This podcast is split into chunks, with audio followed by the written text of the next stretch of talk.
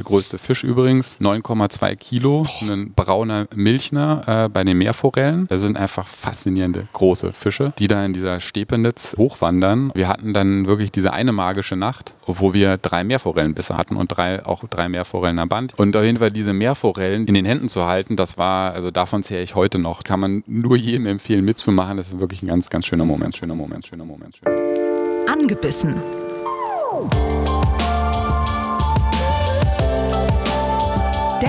ABB Angel Podcast mit Frieda Rössler und Erik Mikan. Frohes Neues, liebe Laberlachse.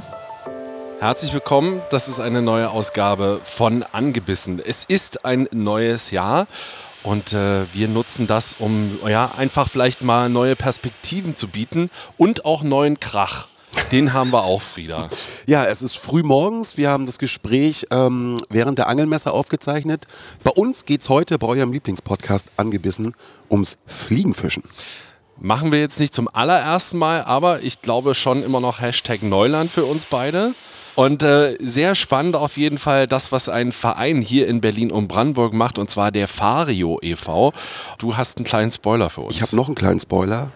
Lachse in brandenburgischen Gewässern. Stellt euch das mal vor. Das ist auch ganz interessant, weil vielleicht geht es euch ja wie mir. Man hat es vielleicht schon mal gehört, so, so Raunen gehört, aber so richtig weiß man eigentlich noch nicht Bescheid. Leben wenn, der Lachse. Ja, und das versuchen wir jetzt zu klären. Und zwar nämlich mit Martin Ramel von Fario. Hallo. Hi. Martin, ähm, wer bist du?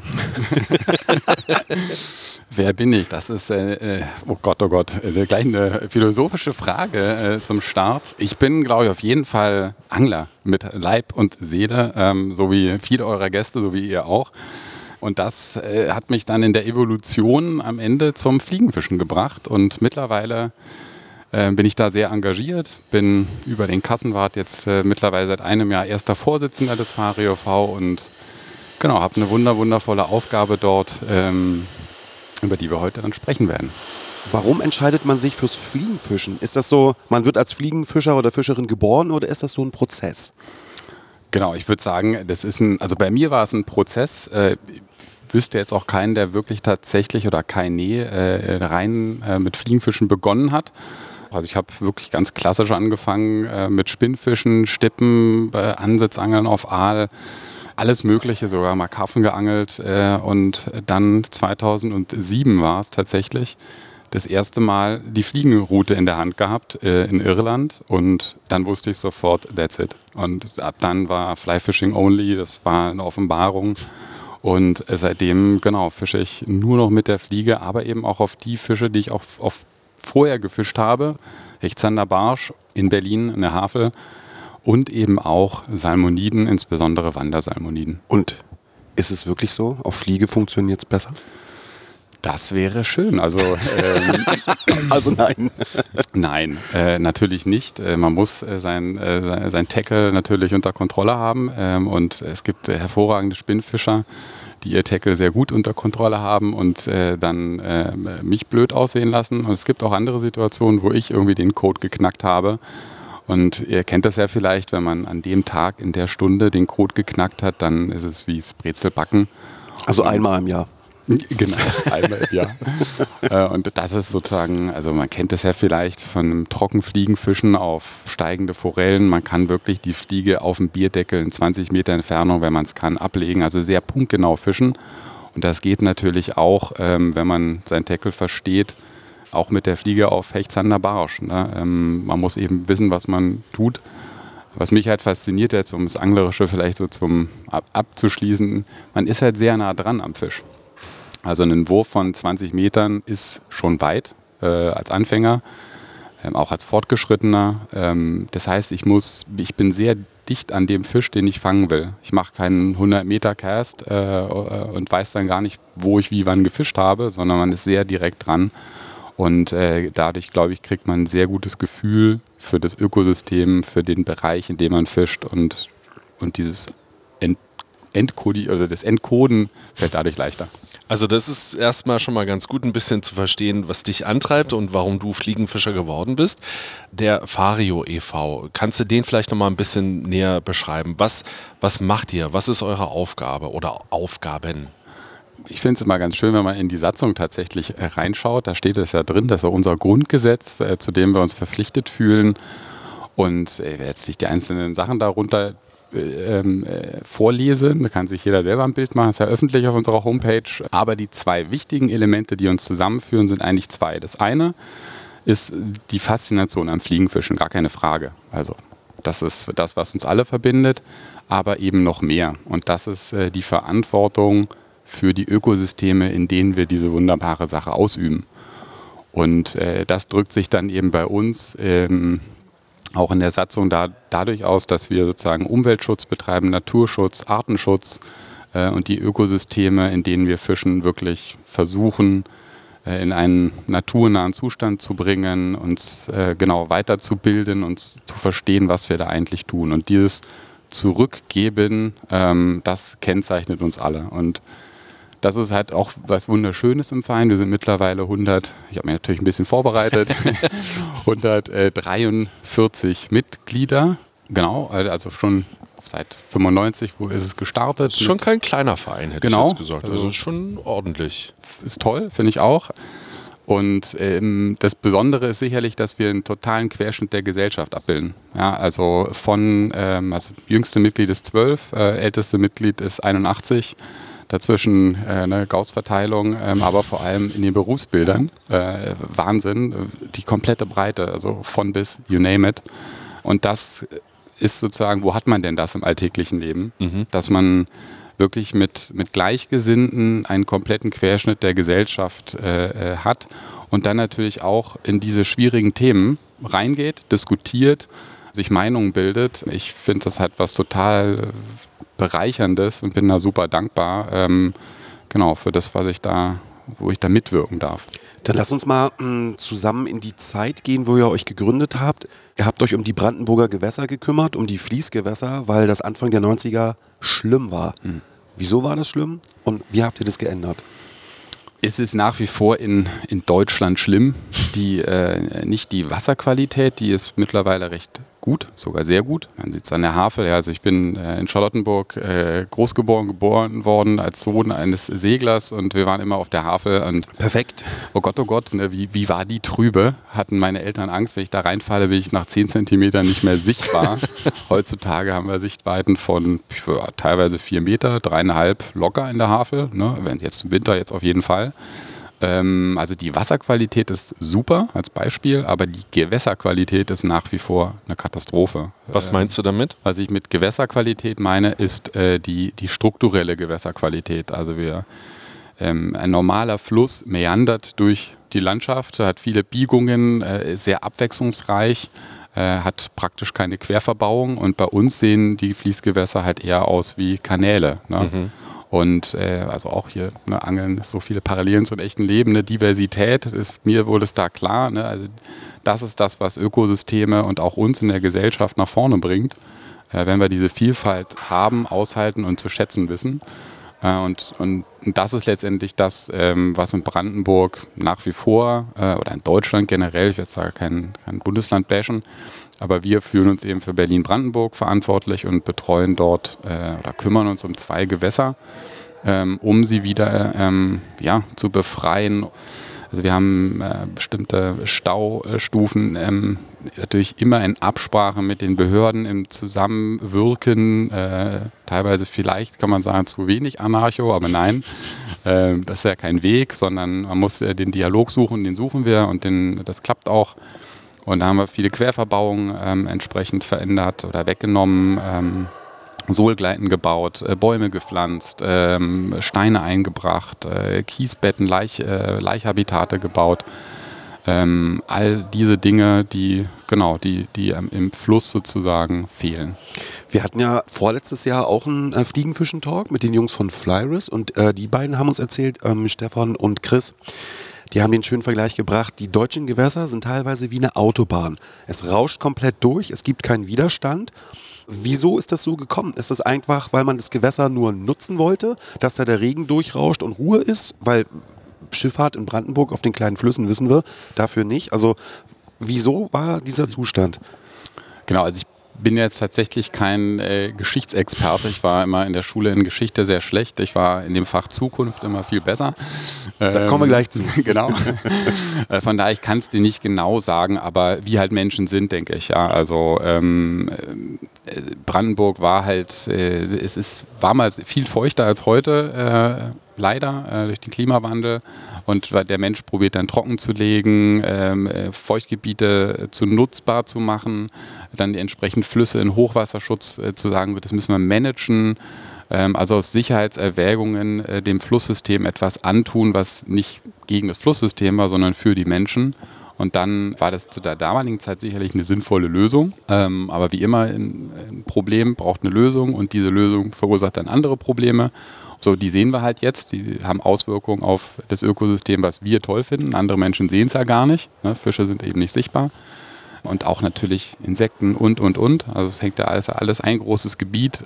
So, das, ich glaube, das sind die Ursprünge, dass der Mensch das äh, urban oder nutzbar gemacht hat, die dazu eben geführt haben zu dieser zu der Situation, in der wir jetzt sind. Du hast vorhin gesagt, zwei Flüsse oder beziehungsweise zwei Gewässer. Ähm, mach mal einen Zettel dran. Also, welche, welche, Gewässer sind das? Name it. Äh, nee, das tue ich nicht, dann gehen ja alle Angler hin. Nein, Quatsch. Also, es, wir sind ja ähm, organisiert im äh, LAVB, ähm, Landesanglerverband Brandenburg. Äh, also, jeder, der dort Mitglied ist, kann auch in unseren Gewässern, das sind ja nicht unsere, ne, aber kann in diesen Gewässern angeln. Wir kümmern uns nur um die. Ähm, und das ist die Dosse, genau, das, äh, da kümmern wir uns äh, insbesondere um die Bachforelle, um den natürlichen Bachforellenbestand und aber eben auch die Stepenitz, wo wir das seit 1999 das Projekt begleiten ähm, zur Wiederansiedlung von Wandersalmoniden. Für alle, die jetzt nicht wissen, wo das ist, Autobahnkreuz, Wittstock-Dosse, A24, A19, damit ihr so eine kleine Orientierung habt. Mhm. Nicht ganz so doll bevölkert, aber na gut, viel Gewässer. Aber wieso die beiden Gewässer? Hat das irgendeinen Grund? Gute Frage. Äh, ich bin, also ja, natürlich. Ich, das, das ist die, witzig, die, also die Frage, die Vereinsgeschichte dahingehend weiß ich gar nicht. Wir wurden 1995 gegründet von so sieben Leuten, die Fliegenfischen begeistert sind. Vielleicht, weil sie dafür spannend sind, die Gewässer? Ja, um, unbedingt. Also die, die Dosse in dem Oberlauf, ne, das, ist, äh, das ist schon ein tolles Habitat. Und es gab eben auch in den 60er Jahren dort äh, Forellenbestand. Da konnte man sich äh, dran erinnern und hat sozusagen das gesagt, dann lass uns das wieder aufleben. Mhm. Ne? Und äh, genau, das war sicherlich einer der, der Punkte. Und dann durch unsere, also wir sind fachlich extrem gut aufgestellt. Das mag jetzt bei mir vielleicht nicht so rüberkommen, aber wir haben extrem gute äh, äh, Gewässerökologen, Fischereibiologen und, und, und. Auch zur damaligen Zeit, äh, die dann entsprechend vernetzt waren und das Stepenitz-Projekt beziehungsweise im Wiederansiedlung von Wandersalmoniden ähm, sofort davon erfahren haben, mitbegleitet haben, mitgetrieben haben und und und. Genau. Du bist ja auch Vorsitzender, nicht Vorwissender, ne? Richtig, unbedingt.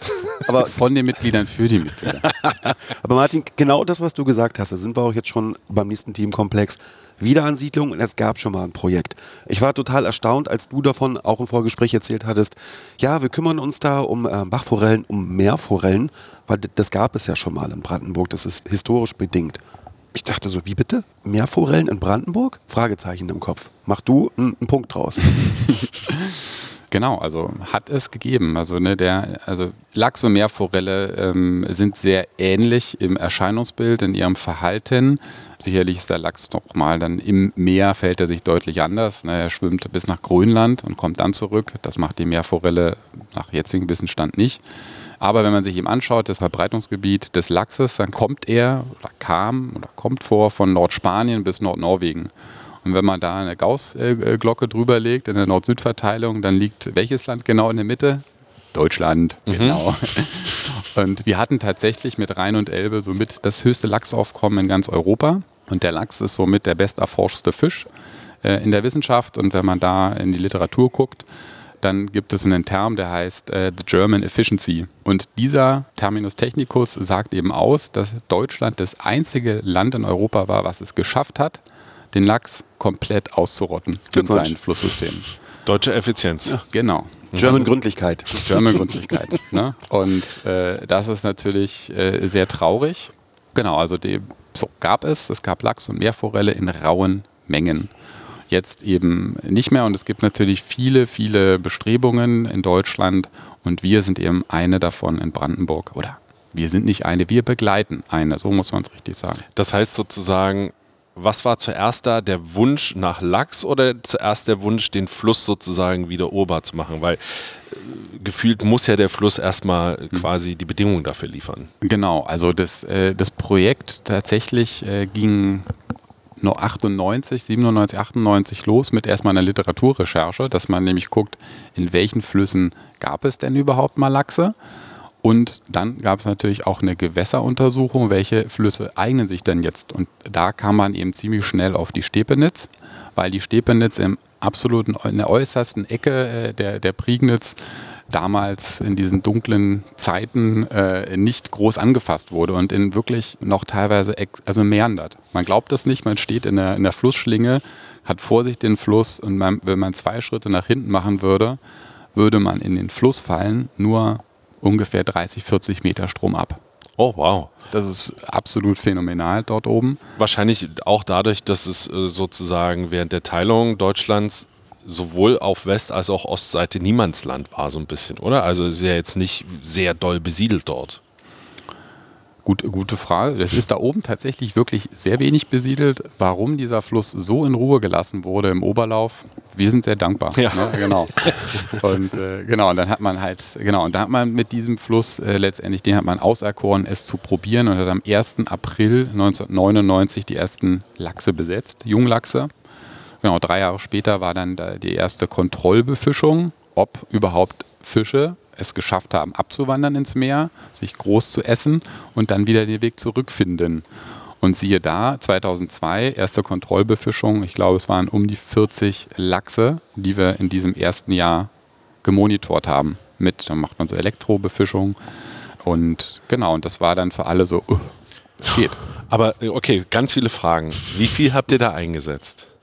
Ich weiß nicht genau, wie die erste Be Be Besatzmaßnahme aussah, ähm, weil man hat das ist wissenschaftlich begleitet von, vom Institut für Binnenfischerei in Potsdam-Sakro. Ähm, da wurde in den ersten Jahren natürlich äh, mit verschiedenen Lachsstämmen experimentiert. Ja, aus, Das, äh, genau, das Genau. wäre jetzt die nächste Frage, wo die herkommen. Genau, also wir haben ähm, aus Schweden Lagern, ähm, ich glaube, wir haben sogar mit dem irischen Lachs äh, äh, ähm, probiert und dann eben mit dem Skjern, ähm, also dänischer Lachs.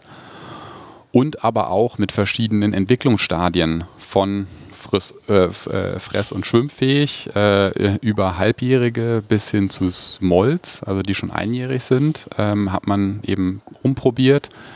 Und über die Jahre hat sich dann herausgestellt, eben der Stamm, die Skern ist es jetzt geworden, oder der Skern. Ähm, und halbjährige Fische äh, sind auch laut den Studien äh, das sinnvollste Besatzmaterial, weil es eine Balance zwischen der Mortalität, ja, also kleine Fischlarven, die werden weggefressen, hohe Mortalität, dafür und auf der anderen Seite der, der Waagschale das sogenannte Homing, also die, die Fähigkeit des Fisches, diesen Fluss wiederzufinden.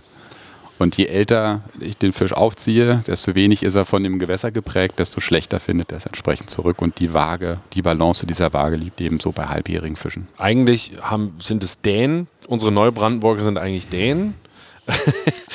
eigentlich. Äh, Mangetak? aber- Genau. Mangetak. Das finde ich sowieso faszinierend. Aber es ist tatsächlich so, ja, es gibt einfach einen inneren Kompass. Sie wissen, wo sie hin müssen zum Ableichen und äh, man hofft, sie finden dann sozusagen ihr Heimgewässer wieder. So, also, weil ich nämlich auch dachte, ja krass, dann schmeißt man die da rein, drei, vier Jahre später guckt man mal, seid ihr wieder da und zack da, sie sind wieder da. Also das ist ja schon faszinierend. Das ist äh, sehr faszinierend, ja, absolut. Also vor allem, ähm, äh, wenn man dann Fische in den Händen hält, die, äh, bei denen man absolut weiß, die waren bei mir im Bruthaus, die waren bei uns. Und da kommen wir zum nächsten Thema. Äh, die, also ähm, wenn man sich dann die, sozusagen die Geschichte anschaut, das sind ja immer, also ein, La ein Lachsjahr ist ja eigentlich nicht ein Jahr, sondern zwischen, ich setze einen Lachs aus und der kommt wieder, vergehen, ja, je nachdem, zwischen zwei, drei, vier Jahre. Das heißt, meine, ähm, meine Lernkurve ist entsprechend so flach. Ja, wenn ich was verändere, dann habe ich erst vier Jahre später den Effekt. Und eigentlich aus einem Zyklus kann ich auch nicht so besonders viel lernen. Also es ist ein Langfristprojekt, muss man ganz klar sagen. Und da haben wir uns dann nach einer gewissen Zeit, äh, Institut sich die Daten angeschaut und natürlich waren wir da eng dabei und ähm, da kann man halt eben wissenschaftlich ausrechnen, reicht denn das, was wir tun? Also ist das eine, ein, ein schlauer Ansatz, dänische Fische zu nehmen, reinzutun und können wir dadurch das Ziel erreichen? Das Ziel ist ein sich selbst reproduzierender Lachsbestand. Ja, dass wir eben, wir Menschen haben ihn ausgerottet und jetzt führen wir ihn wieder ein, um ihn sich selbst zu überlassen. Das ist das Ziel.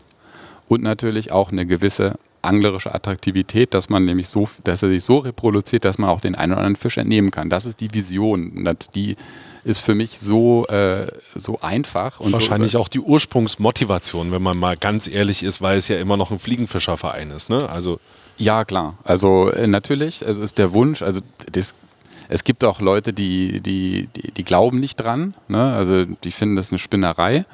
So, ich habe keine Glaskugel, aber für mich das auch irrelevant, sondern für mich ist relevant der Versuch. Ja. Und ich sehe, es klappt. Und wir haben eine Strategie, äh, wir wir sind gut vernetzt. Und ich will mir nicht vorwerfen, am Ende des Lebens sozusagen, wir haben es nicht versucht, weil wir nicht dran geglaubt haben. Also, und das ist so meine Motivation dahinter. Ihr seid ja auch Fliegenfischer und keine Spinnfischer, deswegen, also Spinner geht da sowieso nicht. Und also für Erik und mich ist es halt so unvorstellbar, wovon du sprichst, dass man im Prinzip in Brandenburg, also vor der Haustür in einem Fließgewässer, Lachse angeln könnte irgendwann. Jetzt geguckt, wie groß sind denn die Fische, die zurückkommen und wann kommen die denn zurück?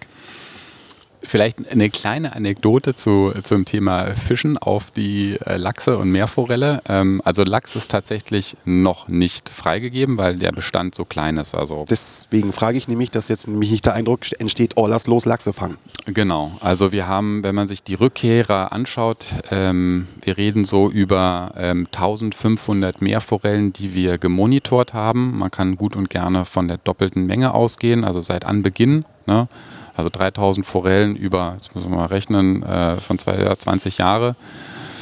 Ist es viel, ist es wenig, muss jeder entscheiden. Entscheidend ist hier an der Stelle der Lachs, da reden wir über 500, also über ein Drittel. Ja, also mal zwei, die Dunkelziffer, äh, 1000 Lachse. Ja. Aber so im Verhältnis äh, kommen Lachse, äh, tut sich um den Faktor 3 schwerer bei uns jetzt in den Zahlen. Und das zeigen auch andere Gewässer, dass der Lachs, die Wiederansiedlung des Lachses deutlich schwieriger ist. Der Lachs ähm, einfach ein anderes Verhalten hat, viel sensi äh, sensitiver ist und deswegen eigentlich auch ein sogenannter Bioindikator für ein Ökosystem ist. Also wenn der Lachs vorkommt, dann scheint es dem Ökosystem gut zu gehen. Wir kennen es auch an anderer Stelle, Flusskrebse und, und, und Muscheln und so weiter. Der Lachs eben auch. Und eben Lachse sind schwieriger, Meerforellen nicht ganz so schwierig und seit, ich weiß nicht genau, ich glaube 2007 in der Größenordnung, 2010 vielleicht, ist eine Meerforelle pro Angler erlaubt zu fangen. Und auch gewünscht, weil natürlich wir als Gesellschaft über die Politik äh, sagen, wir wollen das, wir wollen das wieder, wir haben ihn ausgerottet, wir wollen ihn wieder einführen. Also danke an der Stelle auch an, an alle SteuerzahlerInnen und alle Behörden, ähm, dass wir das möglich machen. Da sagt natürlich die Politik, äh, so jetzt angelt dann aber auch mal eine. So, zeigt mir, dass ihr glücklich seid. Also es ist gewollt. Und ähm, von daher auch an alle Angler, die das ja hier hören, wenn ihr eine Meerforelle fangt, dann bitte, ähm, die maßig ist, dann macht entsprechende Fangnachweise, das ist gewünscht. Ähm, so und so habe ich dann ähm, eine kleine Truppe zusammengetrommelt und gesagt, dann lass uns doch auf Meerforelle fischen. So, wenn das gewünscht ist, die sind ja da. Wir sehen bei den Kontrollbefischungen diese großen Fische. Der größte Fisch übrigens 9,2 Kilo, ein brauner Milchner äh, bei den Meerforellen. Das heißt, als der frisch in den Fluss gekommen ist, hatte der locker 10 Kilo. Den hatte ich nicht im Kescher. Ich hatte den zweitgrößten im Kescher beim Elektrofischen. Das war wirklich, es sind einfach faszinierende große Fische, Ja. die da in dieser Stepenitz äh, äh, hochwandern. Und so haben wir es dann gemacht, so ganz klassisch. Äh, auf Meerforelle fischt man im Fluss, so wie in, wie in, äh, in England äh, oder Irland, nachts.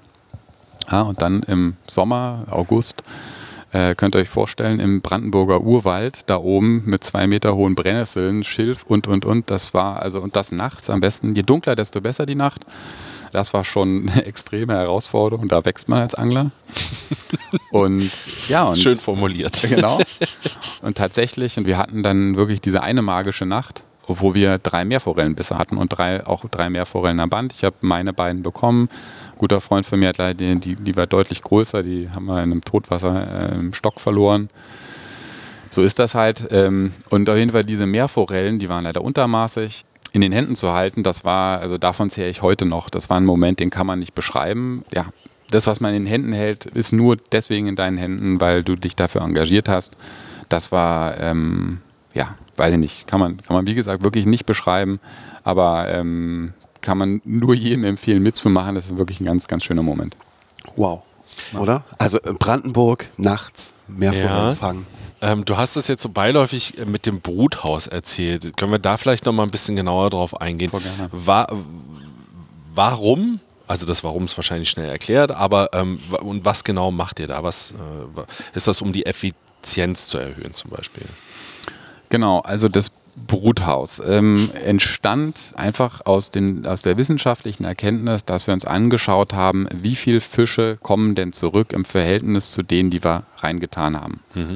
Und ähm, aus diesem Verhältnis, aus der Prozentzahl, kann man sehr gut ähm, ablesen, ob das Ökosystem prinzipiell in der Lage ist, selbst zu reproduzieren, den Bestand, den man braucht.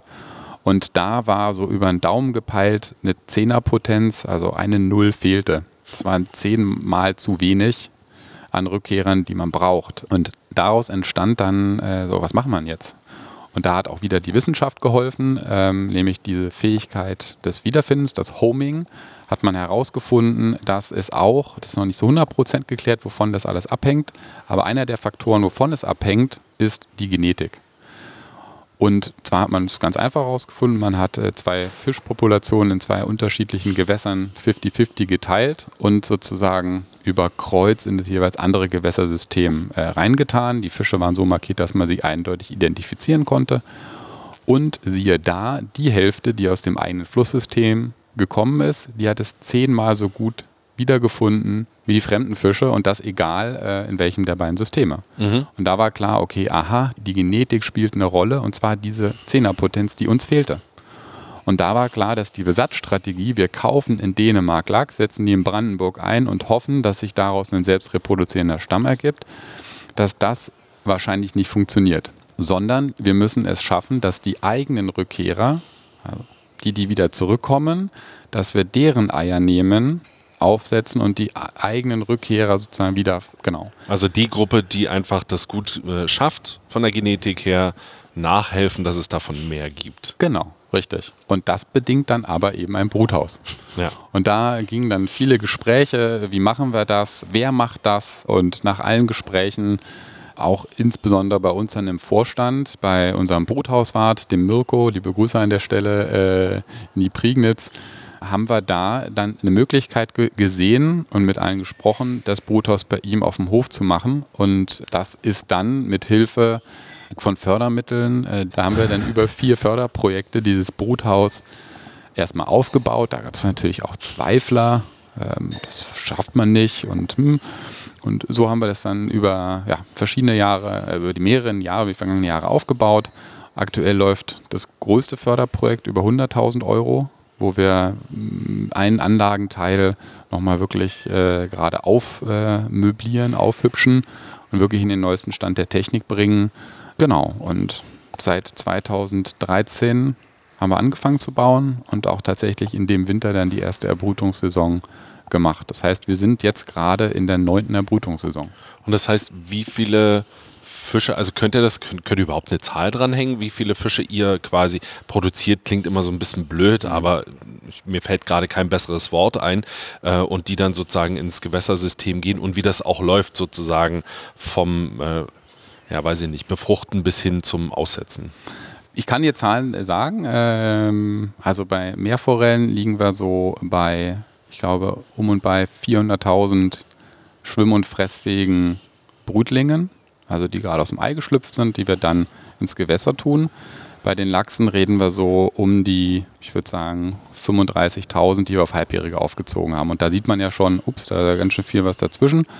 Das hängt natürlich eben auch an den Rückkehrraten zurück, denn der Lachs, wie gesagt, ist äh, ne, deutlich seltener und natürlich auch die Aufzucht auf halbjährige ist deutlich äh, anstrengender und äh, schwieriger. Also wir reden über eine Anlage, die mit Wasser betrieben wird. Ähm, wir haben eine, eine, Ausfallzeit von 25 Minuten. Alles, was länger ist, das, das führt dann dazu, dass die Fische tot sind. Entsprechend oh, wow. müssen die Sicherheitstechniken und äh, die Response-Time der, der, der Leute ähm, muss gegeben sein, sonst wird es eng für ja. die Fische. Ne? Das ist schon krass, man kann ja. sich das so vorstellen, wie man das aus irgendwelchen Reportagen kennt.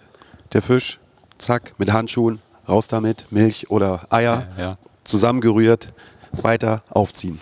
Also ganz klassisch. Ganz genau. Also ähm, ganz klassisch. Also ne, wir, wir, wir fangen an Anfang Oktober mit dem Monitor, mit dem Abfischen, wo wir eben ne, mit Elektrofischen auf die wiederkehrenden großen Lachse und Meerforellen gehen und gucken, was kommt da. Dann werden diese Fische ins Bruthaus transportiert und werden da in dem ersten Anlagenteil der Hälterung gehältert, bis sie nämlich leichreif sind. Weil oftmals sind die Fische noch nicht so weit, dass sie leich, leichen können. Und wenn sie dann leichreif sind, das merkt man so an der Festigkeit äh, des Bauches, dann, ja, dann werden sie abgestriffen in eine Schüssel. Das war das Wort, abgestriffen. Abgestriffen. Mhm. Der, äh, der Rogner wird abgestriffen, der, äh, der Milchner auch. Dann wird äh, Rogen und Milch miteinander vermengt. Äh, ist auch total spannend, wenn man äh, den, äh, den, den Rogen äh, in diese Schüssel streift, dann hört man nichts. Die Eier sind ganz weich. Ähm, wenn man dann mit der Milch äh, das mit Wasser versetzt, so wie es in der Natur ist, dann dauert das, also wirklich, es geht ganz schnell. Dann sind die, äh, die Eier knallhart. Und ähm, es ist ein Klacken wie kleine Glaskugeln, weil sich ähm, da eine chemische Reaktion stattfindet, die sozusagen das befruchtete Ei schützt und ab, abmantelt. Ja, und so, also das ist sozusagen der Befruchtungsprozess, äh, den wir da ja, letztendlich händisch durchführen. äh, und dann werden die befruchteten Eier in die zweite Anlagenteil, in den zweiten Anlagenteil gemacht, in die Erbrütung. Das ist bei uns ein, ein Tiefkühlcontainer, um, hat was mit Temperaturen nämlich zu tun, wo man energieeffizient arbeiten muss. Da werden die Brutschränken aufgelegt und entsprechend im März, so im März, das kann man auch ein bisschen steuern natürlich, das müssen wir an die Entwicklung der Natur anpassen, äh, schlüpfen dann die Fische. Die Meerforellen werden dann entsprechend freigesetzt und die Lachse werden dann auf Halbjährige großgezogen. Und da kommen sie dann in den dritten Anlagenteil, die sogenannte Anfütterung. Denn Fische zu füttern ist, also anzufüttern, das denen beizubringen, dass sie noch etwas schnappen müssen, was sich nicht bewegt, ist gar nicht so einfach. Mhm. Äh, das macht dann Mirko mit sehr viel Liebe und sehr viel Detailarbeit. Diese Anfütterung dauert so zwei, drei, vier Wochen, bis sie das kapiert haben. Und danach geht es dann leichter. Und wenn man sich in der Zeit wirklich darum kümmert, dann hat man halt deutlich geringere Verlustraten. Und das tut er. Und wenn sie dann eine bestimmte Größe haben, dann kommen sie wieder in diesen ersten Anlagenteil der Hälterung, wo wir große Rundbecken haben, wo sozusagen mehr Platz für die Fische ist. Und dann im September, na, dann sind sie so weit, äh, dass dass wir sie freilassen können. Und dann haben wir den September noch Zeit, die Anlage zu säubern und wieder bereit zu machen für das Monitoring und wieder, dann geht der Zyklus von vorne los. Das ich wollte gerade sagen, es ist das ganze Jahr wow, das ist man beschäftigt. Elf Monate und dann hat man natürlich Reinigung. Also eigentlich ist es, genau, es ist ein Fulltime-Job. Und Mirko macht immer im September Urlaub. Mirko fährt tatsächlich mit uns. Wir machen einmal, äh, er ist ganz großer äh, Lachsfischer, wir fahren einmal im Jahr zum, zum Regeneraten, äh, also ne, fahren wir nach Norwegen, mhm. einen wunderschönen Lachsfluss und fischen da mit der Zweihandroute ganz klassisch auf, äh, auf Lachs und das äh, kann der sehr, sehr gut. Das finde ich übrigens auch schön, ja, dass man dann äh, bei all dem, was man so macht, und das ist ja wirklich ein großartiges Projekt, aber dass man sozusagen trotzdem auch das Hobby ja immer noch pflegt. Genau, das ist für mich auch ähm, also ganz wichtig. Äh, hey, wir holen uns überall unsere Energien fürs Leben und ich nur vom Angeln äh, glaube ich, das wäre mir auch zu, zu wenig. Äh, nur vom Ehrenamt, das wäre mir auch zu wenig. Ähm, aber letztendlich sind die beiden ja ganz eng miteinander verwoben. Mhm. Also wir hatten vor der, vor der Sendung ja ein bisschen äh, gesprochen. Ich glaube, es sind äh, zwei Faktoren, die bei jedem Angler qua Geburt schon vorhanden sind. Und das ist einmal das Thema Verantwortung, weil es ist, äh, ja, es hat sportliche Elemente, äh, das Fischen. Äh, kennt jeder, nach einem harten Angeltag hat man Muskelkater am nächsten Tag. Äh, es ist sehr anstrengend, das hat sportliche Elemente, aber für mich ist es kein Sport, weil ähm, wir töten, wir töten Lebewesen. So und jeder geht mit dem Thema Töten anders um, aber am Ende des Tages, äh, wenn man sich das bewusst macht, man nimmt einem Lebewesen einfach das Leben so und, und damit verbunden ist, finde ich, kommt Verantwortung. Das ist in unserem, dem, was wir tun, in unserem Hobby, ist das tief verwurzelt, das Thema Verantwortung. Und das andere, die zweite, der zweite Faktor ist eben Thema Nachhaltigkeit. Ja, kommt eigentlich aus der Forstwirtschaft, ne? nimm so viele Bäume raus, dass die zukünftige Generation auch noch Bäume nehmen kann. Das ist ja anwendbar genauso eins zu eins auf die Fischerei. Und deswegen Verantwortung, Nachhaltigkeit ist für mich mit, ähm, mit verbunden mit unserem Hobby. Nur ist so wie wir anfangs beim Fliegenfischen gesagt haben, keiner wird als Fliegenfischer, glaube ich, geboren als Fliegenfischerin und keiner äh, und keine wird mit dem Thema Verantwortung und Nachhaltigkeit geboren, sondern da entwickelt man, es ist ein Prozess. Und wenn ja. man den bewusst geht, ist wie so ein, so ein Bewusstsein, so ein Erwachen, irgendwann, wenn man so viel Wissen hat und die richtigen Fragen stellt und nicht aufhört zu fragen, dann kommt man genau an diesen Punkt, dass man sagt, Mensch, ähm, ich kann das beeinflussen, ich habe Verantwortung, ich kann Nachhaltigkeit vorleben und das ist eben das, was ich eingangs meinte, was uns als Farius vereint. Ähm, und ich glaube, wie gesagt, deswegen bin ich ja auch ein bisschen hier, das vereint uns alle Angler, wenn wir diesen Weg, wenn wir die richtigen Fragen stellen, weiterfragen äh, und, und wirklich, ne, also Angler sind sehr gute Beobachter, äh, sehen immer alles am Fluss äh, oder am Wasser. Und wenn man sozusagen diese Beobachtungsgabe auch im, im alltäglichen Leben anwendet, dann kommt man genau zu diesen Schlüssen, bin ich der Meinung. Jetzt waren wir in der Vergangenheit, in der Gegenwart und du hast gesagt, du bist aber eigentlich ziemlich gut, was die Zukunft angeht. Du merkst auch, ich bin auch ein guter Beobachter. Ich merke mir ja alles. Wir müssen angeln gehen. ähm, deswegen, deswegen lass uns noch mal in die Zukunft gucken. Also, was ist denn genau das, was dich vielleicht antreibt, euch als Farius? Wäre auch gut, ja, dass es dann so richtig so einen Namen gibt oder dass ihr euch einen Namen dann quasi selber noch mal gegeben habt. Und das muss jetzt gar nicht nur der Lachs sein, ja. Also, das ähm, kann ja auch offener sein. Genau, also der Farius ist ja auch offen. Wir haben jetzt sehr viel über das Wiederansiedlungsprojekt und das Bruthaus gesprochen. Letztendlich, das ist ja nicht unsere einzige Tätigkeit Tätigkeit, die hat uns sicherlich in den letzten Jahren sehr dominiert, weil das sehr anstrengend war. Aber letztendlich unsere Überzeugung ist, das beste Bruthaus ist die Natur. Von daher, wir müssen, und das werden wir auch in der Zukunft viel mehr in das Gewässer investieren, also unsere Arbeitszeit ins Gewässer stecken, das Geld ins Gewässer stecken, weil da eigentlich das Potenzial für eine höhere Fischdichte liegt und letztendlich auch für einen sich selbst reproduzierenden Bestand. Das wollen wir ja. Wir wollen ja nicht zufüttern, um was zu fangen, sondern wir wollen ein Ökosystem entstehen lassen, aus dem man auch entnehmen kann. Das, muss, das ist unser Ziel. Und das äh, werden wir jetzt in den nächsten Jahren weiter vorantreiben. Das ist so ähm, Zukunft dafür eben jetzt auch dieses große Förderprojekt, damit wir alles, was wir in den ersten acht Jahren gelernt haben, an Kinderkrankheiten, an Fehlern, haben wir dann über alle diese beschriebenen drei Anlagenteile einmal ausgerollt. Und ja, dann wird sicherlich auch mehr Ruhe reinkommen damit wir sozusagen uns ähm, mehr auf die Arbeit am Gewässer fokussieren können.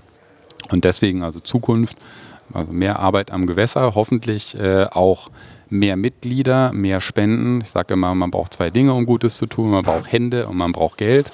Und der Rest äh, liegt vor uns, auch vor unserer Haustür. Das müssen wir einfach nur tun. Ähm, ähm, und gleichzeitig, aber ich will jetzt gar nicht zu viel Werbung für den, für den Fario machen. Jeder ist immer herzlich eingeladen, gar keine Frage, aber wie wir das bei einer unserer Bewerbungen äh, für einen internationalen Preis, den wir auch gewonnen haben, geschrieben haben, war einer der Zitate, The greatest men are those who can give hope to others.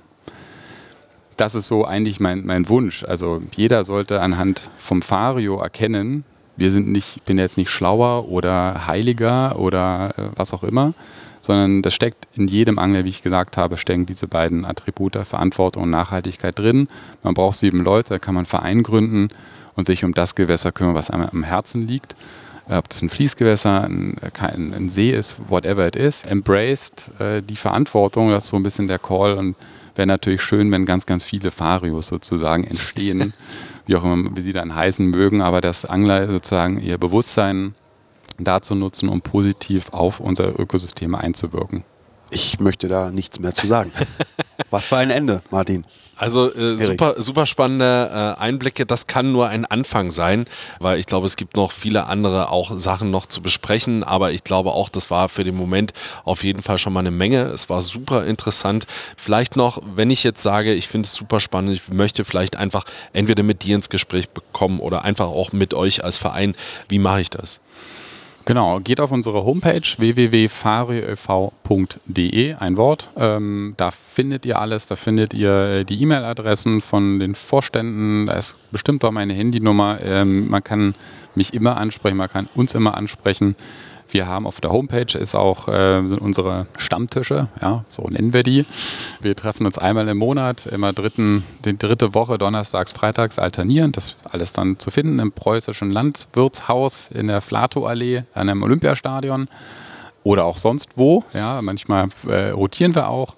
Guckt es euch an. Wir haben immer spannende Vorträge. Ähm, ich habe verstanden, das ist jetzt Januar gerade. Das heißt, unser Vortrag äh, zu der äh, Bachmuschel ist schon gelaufen. Ähm, aber wir werden sicherlich im Februar ähm, wieder was Spannendes haben. Guckt auf die Homepage, äh, kommt her, lernt uns kennen. Das finde ich immer das Beste. Also jetzt gar nicht so verkopft, sondern kommt her. Und wenn ihr uns cool findet, und, und es funkt, so, so ist es dann auch, dann seid ihr immer herzlich, also ihr seid sowieso immer alle immer herzlich eingeladen, auch ihr beide herzlich, herzlich willkommen, denn wir wollen ja in den Austausch gehen. Vorbeikommen. genau. Mitmachen. Richtig. Mitmachen. Lachse Komm. abfischen. Ja, Soll ich mal, soll ich mal rumkommen? Soll ich mal eine Angelreportage machen? Soll ich mal super. mitmachen? Bitte. Bitte Okay. kommt. Das, äh, In 14 Tagen hört ihr das, versprochen. Genau, in 14 Tagen, also wir arschen natürlich gerade ein bisschen rum, ist natürlich längst abgesprochen. Äh, gucken gerade sich alle mit großen Augen an. Ähm, ja, aber Frieda wird äh, sich genau das mal anschauen und ja, vielleicht auch das erste Mal, ähm, und das ist, glaube ich, wirklich ein sehr erhebendes Gefühl. Ich bin ein bisschen neidisch, ich kann leider nicht, aber äh, das erste Mal einen Brandenburger Lachs in der Hand halten. Das ist schon. Seitdem das feststeht, kann ich auch nicht mehr wirklich schlafen.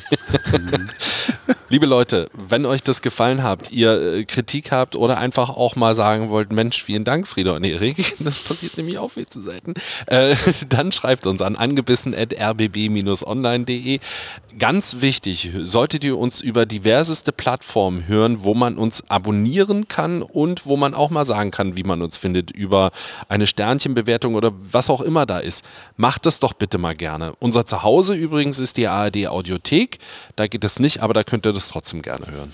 Und ansonsten Bilder oder vielleicht auch kurze Clips zu unseren Angelreportagen und auch zu unseren Gästen findet ihr immer bei Instagram. Angebissen Podcast heißt dort unser Profil. Ja, und äh, ich ziehe mir jetzt die Wartehose an und mache mich auf den Weg Richtung Perleberg. Vielen Dank, Martin, und bis in 14 Tagen. ich danke euch. Ciao. Angebissen.